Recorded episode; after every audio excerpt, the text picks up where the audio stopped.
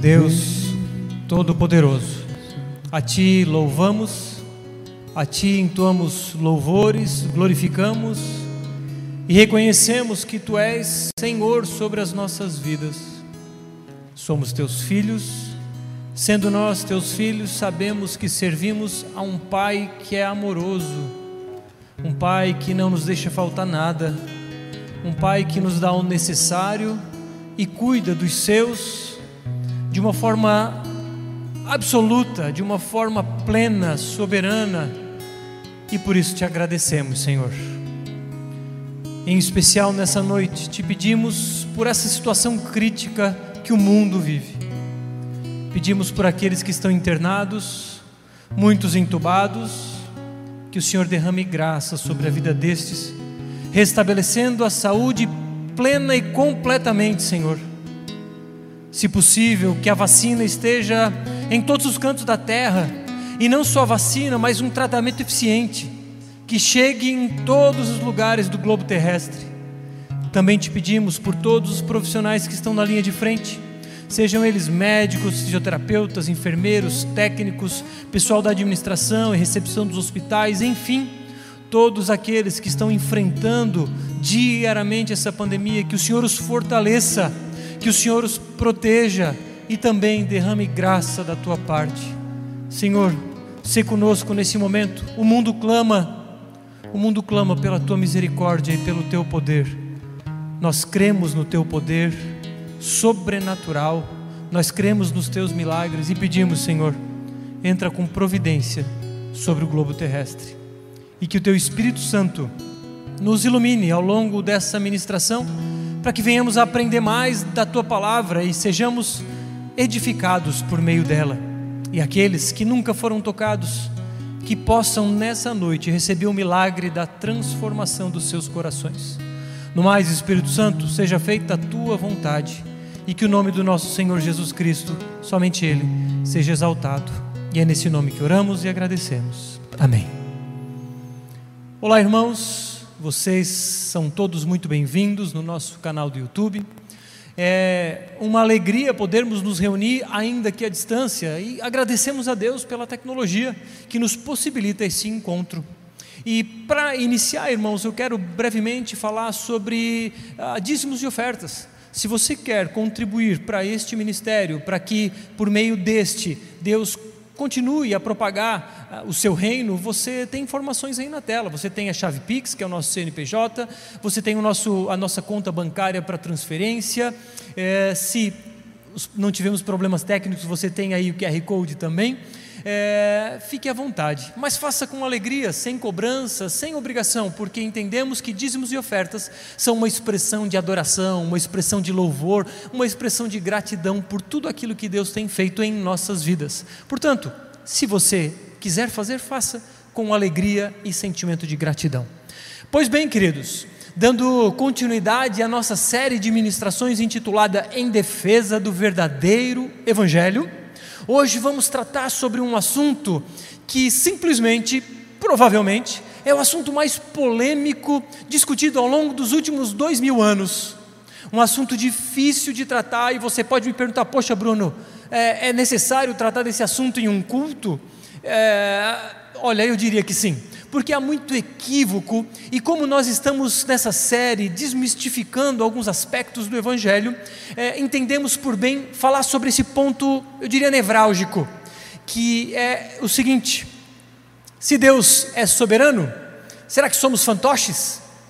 Ou, uma pergunta de, de, outro, de uma outra perspectiva: se somos livres, será que Deus perde o controle da situação? Será que nessa pandemia Deus perdeu o controle, por exemplo? Se Ele é soberano, Ele não poderia fazer nada? Enfim, é sobre isso que vamos falar e para isso vamos ler o texto lá do Antigo Testamento, em Gênesis capítulo 45, versos 1 a 8, e você pode nos acompanhar aí na tela. E o texto diz assim: Então José, não conseguindo se conter diante de todos os que estavam com ele, gritou: Saiam todos da minha presença. E ninguém ficou com ele quando José se deu a conhecer a seus irmãos e levantou a voz em choro, de maneira que os egípcios o ouviam e também a casa de Faraó. E disse a seus irmãos: Eu sou José, meu pai ainda está vivo? E seus irmãos não lhe puderam responder, de tão assustados que ficaram diante dele. E José disse aos seus irmãos: Agora cheguem perto de mim. E eles chegaram. Então ele disse: Eu sou José, o irmão de vocês, que vocês venderam para o Egito. Agora, pois, não fiquem tristes nem irritados contra vocês mesmos por terem me vendido para cá, porque foi para a preservação da vida que Deus me enviou adiante de vocês. Porque já houve dois anos de fome na terra e ainda restam cinco anos em que não haverá lavoura nem colheita. Deus me enviou adiante de vocês para que fosse conservado para vocês um remanescente na terra e para que a vida de vocês fosse salva por meio de um grande livramento. Assim, não foram vocês que me enviaram para cá, e sim Deus, que fez de mim como que um pai de Faraó e senhor de toda a sua casa e como governador em toda a terra do Egito. Pois bem, queridos, hoje vamos falar sobre dois aspectos que têm aparência de contradição. Eles parecem que logicamente não fazem sentido caminhando juntos. Que aspectos são esses, Bruno? Soberania de Deus e responsabilidade humana como que essas duas verdades se comportam ou são apresentadas nas Escrituras. E nós vemos nesse texto citado aqui, porque são aspectos que dizem respeito, por exemplo, a se Deus é soberano, significa que somos fantoches? E por outro lado, se somos responsáveis por nossas escolhas, será que Deus não tem o controle sobre nada na situação, nas situações da vida? Trago alguns textos bíblicos que mostram essa aparente contradição, repito, aparente, que diz assim, Provérbios 16, 9: O coração do ser humano traça o seu caminho, mas o Senhor lhe dirige os passos. Esse texto então diz que é Deus que dirige os nossos passos.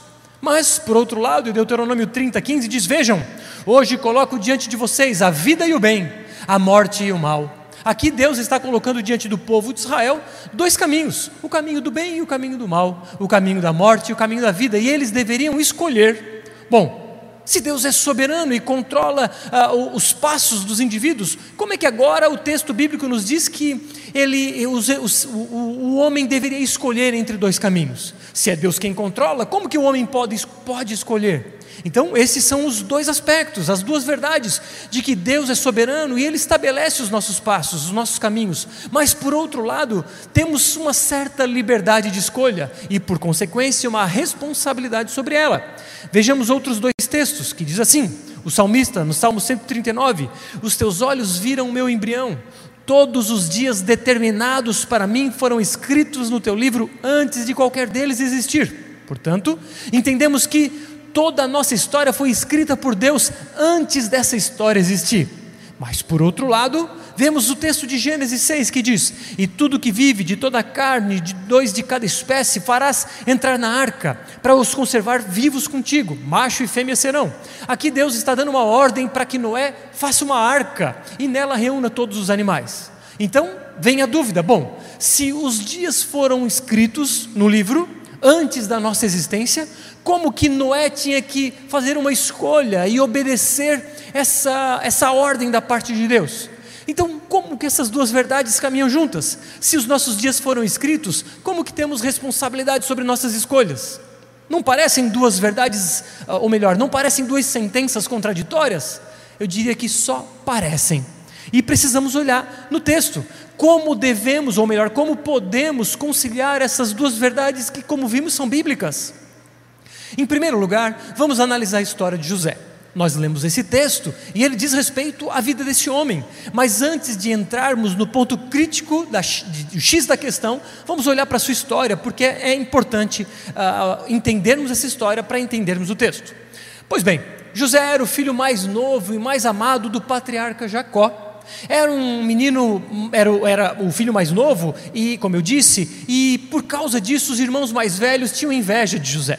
Inclusive, Jacó fez um tipo de uma túnica para presentear o filho de José, o, filho, o seu filho José, mas isso causava mais revolta na parte, por parte de seus filhos. Certo dia, José teve um sonho. Um sonho em que ele, ele e os seus irmãos e pais estavam no campo e feixes, e cada um segurava feixes de, de uma certa plantação, talvez de trigo. E interessante que nesses feixes eles se prostravam diante de um feixe, do feixe que José estava segurando. E os irmãos então ficam indignados, querendo dizer: José, isso significa que em algum momento nós vamos nos curvar diante de ti? Isso não pode ser verdade, José. E essa raiva então dos irmãos só aumentava. Outra vez, José teve um outro sonho, e nesse sonho, estrelas ah, se curvavam diante de uma única estrela. E essa, e, além, desculpa, além de onze estrelas, o sol e a lua também se curvavam.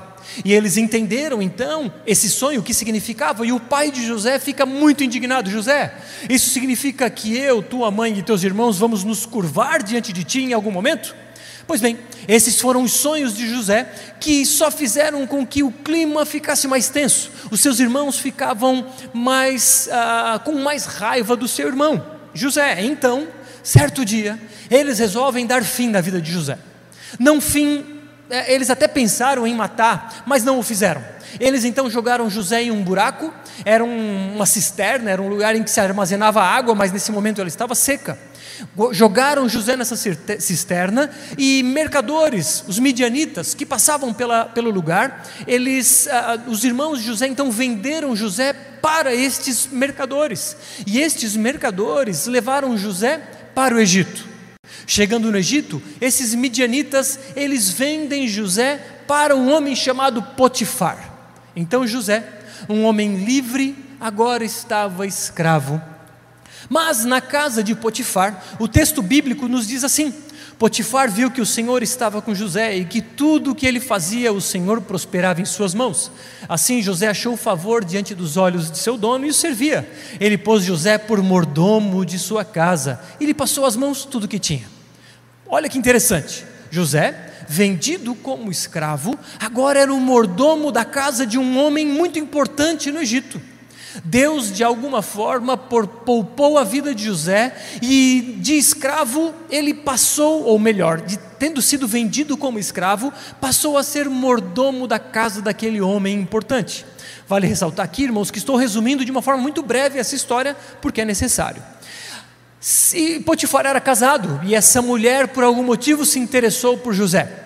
Essa mulher foi para cima de José e esse homem, com muito temor a Deus, não caiu no pecado, foge da presença dessa mulher e essa mulher, se sentindo rejeitada, diz que José estava dando em cima dela. Então, é, é, Potifar, obviamente muito enraivecido com essa situação, leva José para a prisão.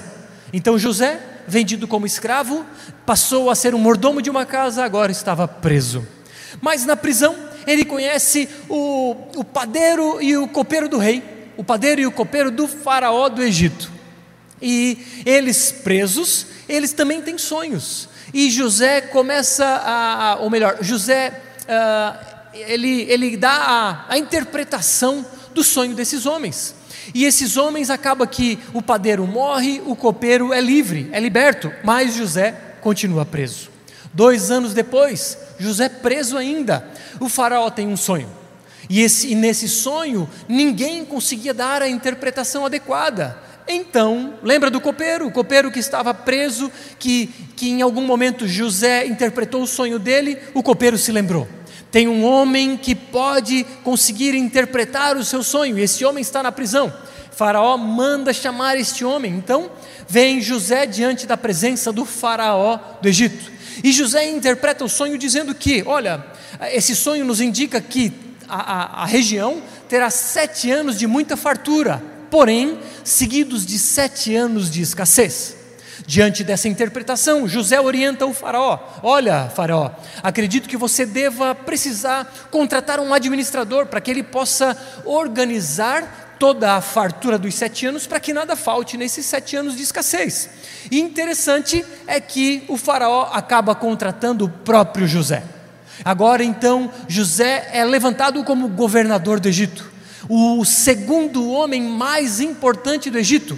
Perceba a mão de Deus, um homem odiado pelos seus irmãos, que venderam-no como escravo, que se levanta como mordomo, que vai para a cadeia, e em um outro momento ele é levantado como o segundo homem mais importante de terras egípcias, era José. Interessante que passaram-se então os sete anos de fartura, e José, como um bom administrador, conseguiu zelar por toda a colheita nesse bom tempo. Agora iniciou a escassez.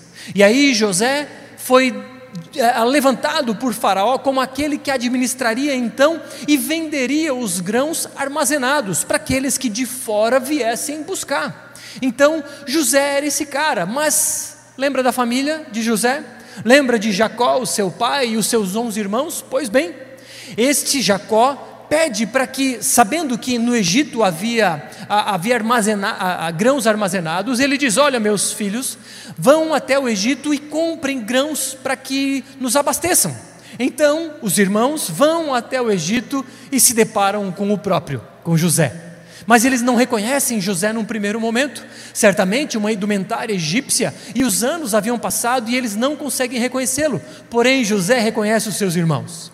Então, José estava diante daqueles que o haviam no vendido como escravo. Como seria a sua reação? O que José faria diante daqueles que pecaram gravemente contra si? Vamos ao texto entender o que o texto nos diz. O texto nos diz assim: Então José, não conseguindo se conter diante de todos os que estavam com ele, gritou: Saiam todos da minha presença. E ninguém ficou com ele quando José se deu a conhecer a seus irmãos e levantou a voz em choro, de maneira que os egípcios o ouviam e também a casa de Faraó, e disse a seus irmãos: Eu sou José, meu pai ainda está vivo. E seus irmãos não lhe puderam responder de tão assustados que ficaram diante dele. Pois é, irmãos, José estava falando para seus irmãos que era ele, aquele que eles haviam vendido, estava agora diante deles como governador do Egito. Então, agora que vimos a história de José, vamos para os pontos críticos. E o primeiro deles é a responsabilidade humana. Como que essas duas sentenças, soberania de Deus e responsabilidade humana, se conversam ou, ou conseguem, se, como conseguimos conciliar essas duas verdades? E a primeira delas é a responsabilidade humana. O texto, a partir do verso 4, nos diz assim: E José disse a seus irmãos: Agora cheguem perto de mim. E eles chegaram. Então ele disse: Eu sou José, o irmão de vocês, que vocês venderam para o Egito. Agora, pois, não fiquem tristes, nem irritados contra vocês mesmos por terem me vendido para cá, porque foi para preservação da vida que Deus me enviou adiante de vocês. Vimos então que o texto nos diz ali no primeiro quadro laranja: vocês venderam para o Egito. Percebemos aí então uma das duas perspectivas. Então, a primeira perspectiva é a responsabilidade humana, e é a perspectiva que nos sobrevém a qualquer situação, a qualquer circunstância da nossa vida cotidiana. Vemos então de cara que somos responsáveis por nossas escolhas. Então, nessa perspectiva, percebemos que eles venderam, não era culpa de Deus. Os irmãos de José haviam no vendido para o Egito e assim é na nossa vida. Quando tomamos decisões, e essas decisões muitas vezes erradas, nós somos responsabilizados por elas. Afinal de contas, não somos fantoches nas mãos de Deus, como, como muitos pensam, ou como, como muitos dizem a respeito de nós, o que é um equívoco. Não somos robôs, não acreditamos em um fatalismo em que Deus determina e o homem simplesmente é um robô nas mãos de Deus. Isso não é verdade. Cremos profundamente de que o homem é responsável por suas escolhas. Diante disso, vemos na Bíblia inúmeras passagens como Adão e Eva, quando Deus diz: Desta árvore vocês não comerão do fruto. Isso significa que eles tinham uma escolha diante de si e não poderiam escolher por comer o fruto, e foi o ponto que eles acabaram escolhendo. Vemos Abraão, quando Deus diz: Abraão, sai da tua terra e da parentela para um lugar que eu vou te mostrar. Abraão estava diante de uma escolha, ele poderia sair ou não, e ele obedeceu a Deus. Vemos a história de Noé, Deus diz: Noé, construa uma arca. Então Noé foi responsabilizado sobre sua escolha. E diante disso percebemos a, a, a, claramente a lei da semeadura. Você vê lá em Gálatas capítulo 6, e que diz que o que você plantar, você vai colher. Então a vida gira em torno da lei da semeadura. Quando tomamos decisões, e essas decisões têm, são, é, por, algum motivo são más, vamos escolher coisas ruins. A lei da semeadura é completamente válida.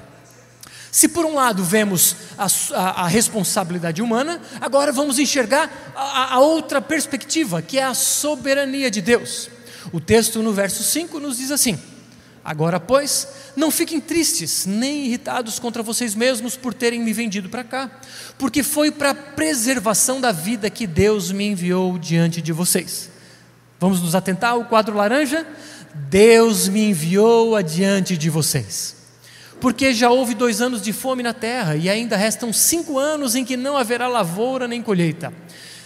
Verso 7: Deus me enviou adiante de vocês para que fosse conservado para vocês um remanescente na terra e para que a vida de vocês fosse salva por meio de um grande livramento.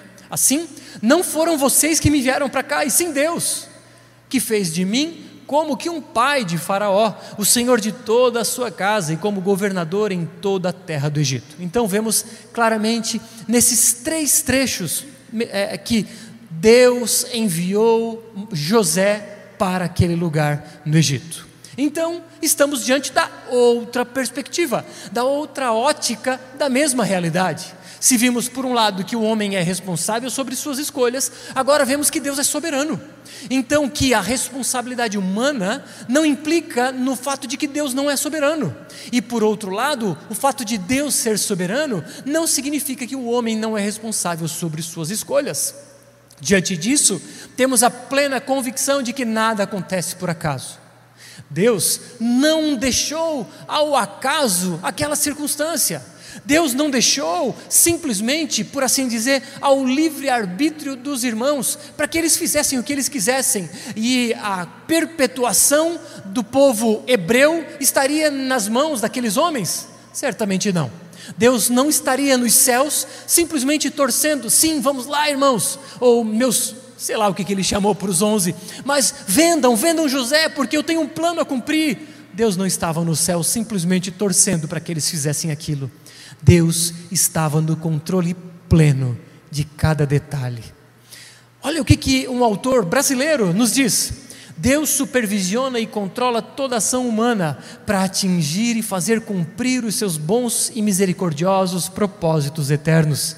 Sim, Nesses versos, através das palavras de José, encontramos de modo inquestionável a declaração da soberania de Deus. Percebemos então, irmãos, que Deus, de alguma forma, sempre cumpre os seus propósitos. Olha o que, que Jó detectou depois de muita luta a respeito dos planos de Deus. Sei que podes fazer todas as coisas, nenhum dos teus planos pode ser frustrado. Jó reconheceu que nenhum plano de Deus poderia ser frustrado. Portanto, entendemos que Deus usa as circunstâncias da vida para que os seus propósitos se cumpram em nossas vidas. Portanto, temos aqui duas palavras que os teólogos intitulam de transcendência e imanência. Significa então que Deus é transcendente, é aquele que está acima dos céus e da terra, aquele que é inatingível, inalcançável, intransponível, in, é, eu diria que é aquele que nós não podemos entender em, nossa, em sua plenitude. Mas por outro lado, ele não é esse Deus que simplesmente está além da sua criação, ele de alguma forma intervém. Por isso dizemos que ele é um Deus imanente, ele é um Deus que coloca as suas mãos na criação que ele mesmo estabeleceu. Então, vemos que na vida de José, embora ele viveu um mal, nós diríamos que foi apenas um aparente mal, que redundaria em um bem maior. Queridos, muitos dos maus que nós vivemos, eles não são um mal em si, eles parecem um mal, mas em alguma medida eles vão redundar em um bem maior em alguma medida, eles vão redundar na glória de Deus. Se você está sofrendo algo nesse momento, saiba que certamente Deus vai redundar este mal em um bem maior. Talvez você esteja acometido pelo Covid, mas de alguma forma Deus está trabalhando em teu coração, seja de repente para te fazer mais humilde, por exemplo, ou para de repente você poder ouvir essa mensagem hoje, porque alguém talvez tenha é, enviado esse link para você. Talvez você esteja desempregado, mas por que não? Deus tem preparado uma porta melhor para você? Enfim, queridos, independente do problema que você esteja passando no momento, nós sabemos que todas as coisas cooperam para o bem daqueles que amam a Deus. Portanto, se você ama a Deus, saiba que a situação que você vive vai cooperar para um bem, vai cooperar para um bem maior. Ainda que nós não entendamos, ainda que soframos, ainda que nos desgastemos, ainda que passemos por dificuldades que sequer conseguimos expressar por meio de palavra. Talvez você esteja passando por um problema no casamento, mas saiba que Deus não perdeu o controle dessa situação. Rogue para que Deus restaure, rogue para que Deus restitua, enfim, para que em Sua soberania tudo volte segundo o seu critério e poderoso bem. Então, saiba que muitos dos males que vivemos, eles estão contribuindo para um bem maior daqueles que são amados por Deus. E estes são aqueles que amam a Deus. Como a pandemia, por exemplo. A pandemia não saiu do controle de Deus. Deus não perdeu o controle sobre o coronavírus. Nesse momento, Deus não está no alto sublime trono torcendo para que o homem faça uma vacina. Pensar dessa forma é diminuir o nosso Deus. Pensar dessa forma é não compreender e não admitir que Deus detém o controle sobre cada centímetro quadrado de sua criação. Se você acha que Deus não pode controlar, a, a, a, por exemplo, a criação de uma vacina, ou mesmo a atuação desse vírus, saiba que você está equivocado. Deus sim pode e está controlando todas as coisas, mas, Bruno, você pode me perguntar, que absurdo é esse? Deus então deixaria milhões de pessoas morrerem? Sim, eu diria que sim.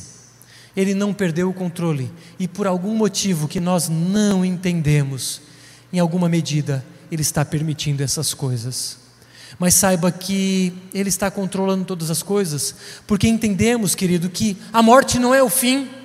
Então, se porventura você perdeu um ente querido, saiba que se este ente querido amou a Deus em sua vida, este hoje está em um lugar muito melhor. Se este seu ente querido já em algum momento entendeu que Jesus era Senhor sobre a sua vida, saiba que ele está nos braços do Pai nesse momento e não mais sofre. Portanto, ele está em um lugar melhor do que o nosso. Entendemos por causa disso que a morte não é o fim. Então, entender que Deus é soberano e Ele não perdeu o controle do coronavírus, significa que nós reconhecemos a soberania de Deus. E claro, os homens são responsáveis sobre suas escolhas, mas Deus não perdeu o controle, então nem a morte é o fim. Portanto, há tempo, se você ainda não reconhece Jesus como Senhor sobre a sua vida, ainda é tempo e você pode fazer essa decisão, por assim dizer, ainda hoje. Você deve exercitar a responsabilidade humana de reconhecer Jesus, de aceitá-lo, ou melhor dizendo, de, de responder ao chamado. Você pode fazê-lo hoje. E saiba que você fazendo essa escolha, a sua vida mudará a partir de hoje, mas, sobretudo, na eternidade. Se você está desempregado, saiba, Deus pode mudar a sorte de sua vida, e talvez faça parte dos planos de Deus esse desemprego, mas para um bem maior futuro. E como eu disse, Ele não perdeu o controle sobre a morte. E se vimos então de um lado que somos responsáveis, do outro lado vimos que Deus é soberano, agora vamos ver como é que essas duas coisas caminham juntas. E vamos ver que existe uma tensão, uma tensão, eu diria, e já de antemão diria, insondável, uma tensão que nós não conseguimos plenamente compreendê-la, mas sobretudo pela fé aceitamos. Olha o que, que eh, Gênesis capítulo 50, verso 20 nos diz. Agora eu vou pular alguns capítulos. Diz assim: Vocês na verdade, planejaram o mal contra mim, porém Deus o tornou em bem, para fazer como estão vendo agora, que se conserve a vida de muita gente. Portanto, não tenham medo, eu sustentarei vocês e os seus filhos. E assim José os consolou e lhes falou ao coração: Olha para o quadro laranja, vocês na verdade planejaram o mal contra mim, porém Deus o tornou em bem. Os homens maus, irmãos de José, tinham um plano, mas Deus tinha outro plano. E se nós olharmos para versões originais no hebraico, nós temos uma percepção um pouco melhor, que diz assim: Embora vocês tenham pretendido me prejudicar, Deus pretendeu, pretendeu isso para o bem.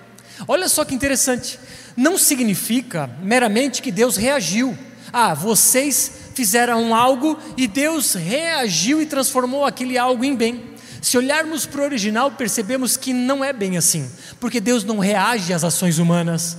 Deus simplesmente tem uma intenção diferente da intenção humana. O texto original então diz que se os irmãos dele tinham uma intenção maligna, Deus tinha uma intenção divina, por assim dizer. Se eles tinham uma pretensão má, Deus tinha uma pretensão boa. E Deus se usa desse fato para que os seus propósitos se cumpram nas nossas vidas. Olha o que, que um grande, importante teólogo da atualidade americano diz.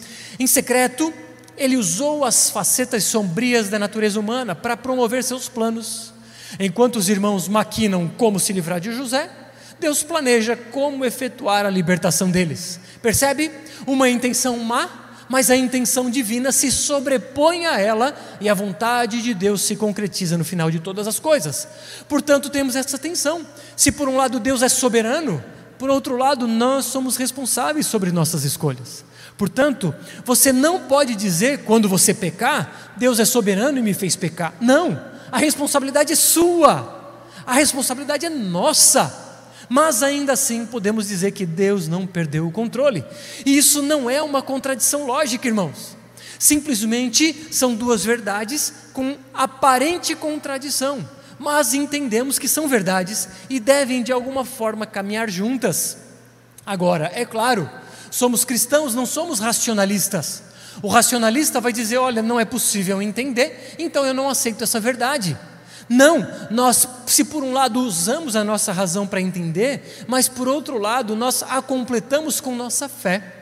Não somos fideístas que simplesmente acreditam em todas as coisas a parte da razão. Não, conciliamos a razão com a fé. E pela fé acreditamos que a Bíblia é a palavra de Deus e que ali contém as verdades divinas. Então, entendemos que essas são duas verdades que, embora nós não entendamos, elas caminham juntas. Olha que interessante o que, que o Evangelho segundo Lucas nos diz. Pois o filho do homem vai morrer, segundo o que está determinado, mas ai daquele por quem ele está sendo traído. Olha que interessante já estava determinado que Jesus morreria. Mas ai daquele que matar Jesus. Percebe? O plano de Deus era de que Jesus morreria. Deus escreveu uma história, e nessa história escrita por Deus estava lá que o Filho de Deus morreria. Mas, ai daquele de quem matasse Jesus. Então percebe que Deus é soberano ao escrever essa história, mas ao mesmo tempo aqueles que matassem Jesus ou que mataram Jesus seriam responsabilizados por sua morte? Pois é, a nossa mente limitada não consegue compreender, simplesmente pela fé aceitar. Percebe que o maior pecado da história não saiu do controle de Deus, porque Deus é soberano e nada sai do seu controle. Mas os homens não são fantoches eles são responsabilizados sobre suas escolhas. Mas agora eu quero tratar de um ponto, e é o último ponto, para a gente finalizar esse sermão, é o ponto mais importante desse trecho. José, queridos, não, não é meramente, não é meramente sobre José que estamos falando. Toda leitura do Antigo Testamento deve apontar para Jesus. Os heróis do Antigo Testamento, por mais que tragam ensinamentos, tragam lições para as nossas vidas, não é sobre eles, não é sobre Moisés, não é sobre José, não é sobre Abraão, sobre Davi, nem sobre você ou eu, é sobre Jesus.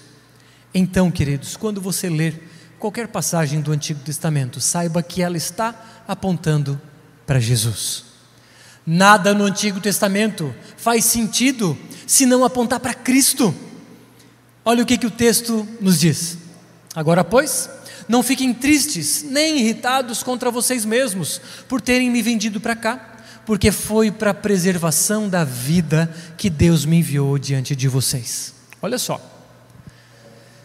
Estavam em escassez, e eles certamente morreriam, mas para a preservação da vida, Deus enviou os irmãos de José até o Egito. Então, José estava ali para aliviar o sofrimento de um povo. José foi instrumento de Deus para aliviar a fome do povo. Agora, de novo, não é meramente sobre José, é sobre Jesus. Queridos ouvintes, espectadores, saiba que é Jesus que alivia o nosso sofrimento. Eu não sei o seu sofrimento que você passa nesse momento, mas saiba que só Jesus pode aliviá-lo, só Jesus pode trazer paz ao teu coração. Jesus disse: Vinde a mim, vocês que estão cansados e sobrecarregados, porque eu vos aliviarei. Jesus é esse que alivia os nossos fardos. Jesus é esse que diminui os nossos sofrimentos. Jesus é esse que, quando estamos em dificuldade, nos carrega nos seus braços. Por mais que não consigamos ver, saiba que Ele está nos momentos mais difíceis de nossas vidas. E eu diria mais: saiba que é justamente no sofrimento que é o lugar que mais nós estamos próximos a Cristo. Foi o que Lutero disse. Saiba que é na cruz que nos encontramos com Ele. E é na sua cruz, nesse momento difícil que você passa, saiba que Jesus está com você. Sabe aquela história de que você chega no céu e olha para a sua vida, uma ilustração, né? E que você olha quatro pegadas na areia, você conversando com Jesus, e aí você diz: Jesus, mas por que naquele momento, no momento em que eu mais precisei, eu só vejo duas pegadas?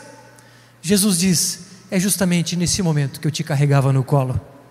Saiba que se José aliviou o sofrimento do seu povo, muito mais Jesus alivia o sofrimento dos seus.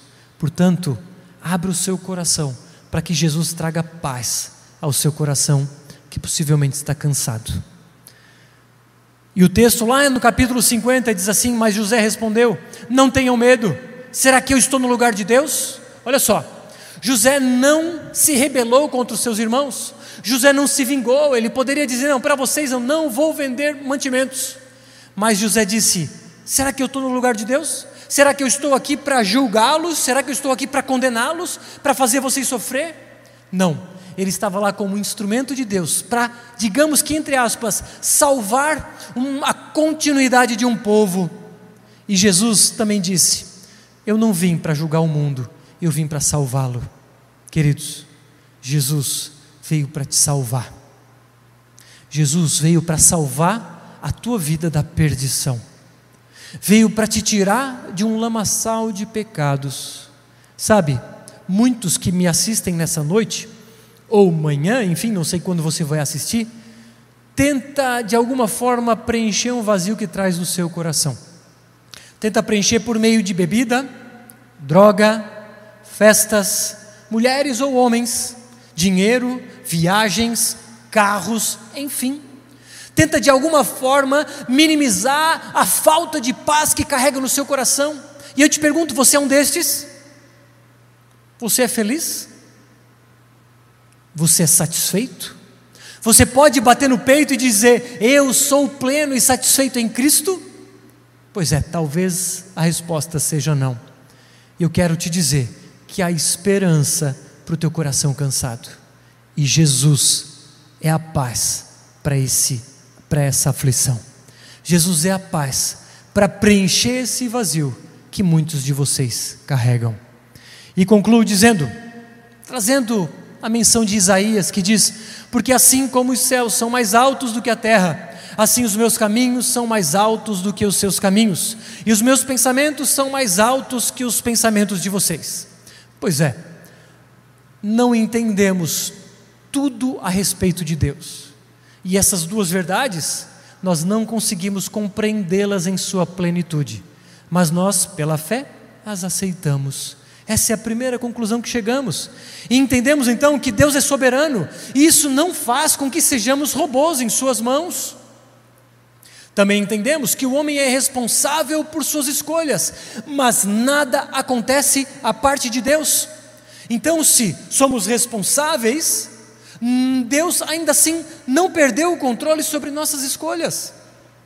Deus escreveu a história dos homens, mas esses são os responsáveis por suas escolhas más. Percebe que o pecado não é culpa de Deus. Deus não é o autor do mal. Então nós somos responsáveis pelos nossos pecados. E se por um lado Jesus nos escolheu, e Jesus disse: Não fostes vós que me escolheram, mas eu escolhi a vós, ainda assim ele nos chama à fé e ao arrependimento. E é neste, é com essa perspectiva que eu quero convidar você a se arrepender dos seus pecados, a entregar a sua vida plenamente a Cristo. E traga algumas breves aplicações enquanto o Will começa a dedilhar. Diante da soberania de Deus, descanse. Deus não perdeu o controle sobre nada. Essa situação crítica que estamos vivendo aparentemente é um mal, mas Deus é soberano sobre essa situação. E se Deus é soberano, não precisamos evangelizar? Jamais. É justamente por isso e ele nos disse: vão, preguem o Evangelho, que precisamos levar essa mensagem, a mensagem das boas novas, porque Deus escolheu esta mensagem para converter corações, portanto, vamos, vamos espalhar as boas novas mundo afora. É de nossa responsabilidade fazermos isso. É de nossa responsabilidade também lutarmos contra o pecado. Por mais que saibamos que é o Espírito Santo que nos santifica, é cabido a nós a luta contra o pecado, portanto, lute e saiba que em tudo devemos dar glórias a Deus, porque por mais que a gente faça, nós sabemos que é Deus quem faz por meio de nós. Portanto, tudo que a gente faz é para a glória dele. Mas quero re, é, enfatizar novamente um chamado. Jesus te chama nessa nesse dia. Arrependa de seus pecados e creia em Cristo como teu Salvador e teu Senhor. Ele quer aliviar os teus fardos, Ele quer trazer salvação eterna sobre a tua vida. Bruno, você pode me perguntar: o que devo fazer? Devo fazer alguma oração decorada? Devo fazer o que para que isso seja uma realidade na, sua, na minha vida? Eu diria que simplesmente rasgue o seu coração na presença de Deus, rogue suas, seu, seu, seu choro, por assim dizer, a Ele e diga: Senhor, tem misericórdia dos meus pecados.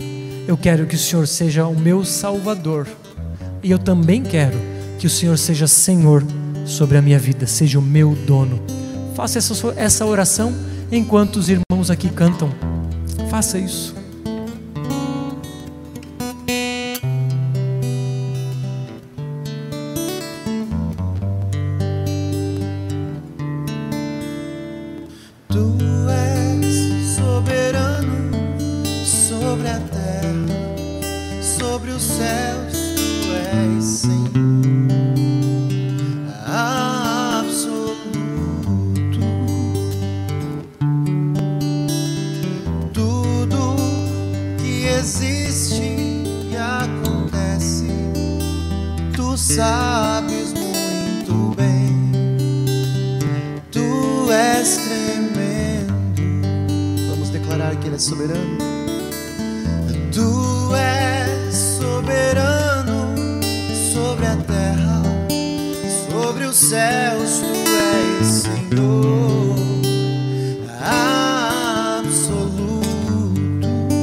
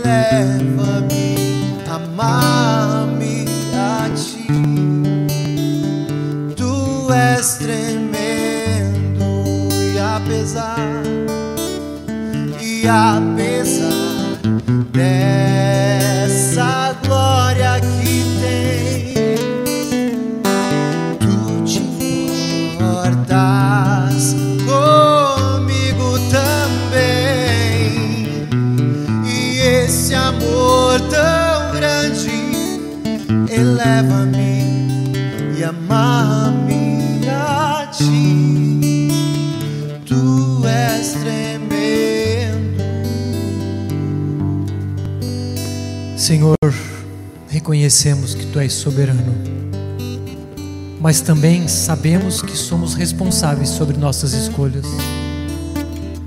Ajuda-nos, Espírito Santo, a vivermos uma vida de santidade, a vivermos uma vida que glorifica o nome do nosso Senhor Jesus Cristo. Ajuda-nos a sermos testemunhas fiéis, cartas vivas do Teu Evangelho sobre a face da terra. Espírito Santo, usa-nos para a tua glória. É no nome do nosso Senhor Jesus Cristo que oramos. Amém.